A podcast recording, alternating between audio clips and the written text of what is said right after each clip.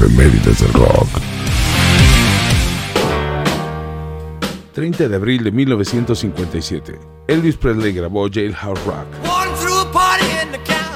La canción encabezó la lista de los más vendidos de Cashbox, la lista de música Billboard Pop, la lista de RB e incluso la lista Country and Western.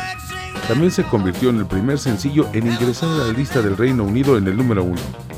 La canción fue escrita por Jerry Leiber y Mike Stoller, específicamente para una escena de la película del mismo nombre.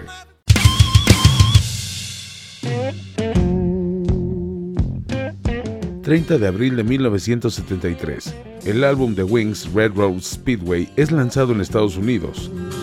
El título del disco es inspirado por el nombre de la ama de casa de Paul McCartney, Rose. En la contratapa del álbum, en la esquina superior izquierda hay un mensaje en braille para Stevie Wonder que dice Te amamos. En noviembre de 1980, John Lennon admitiría que este fue el último álbum de Paul que él alguna vez escuchó.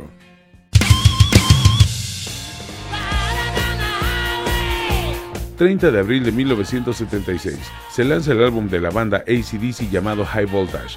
Es el primero internacionalmente de la banda de hard rock australiana ACDC. Anteriormente, en 1975, la banda lanzó un disco del mismo nombre solo en Australia. Por cierto, feliz día del niño rockero, yeah. Efemérides del rock.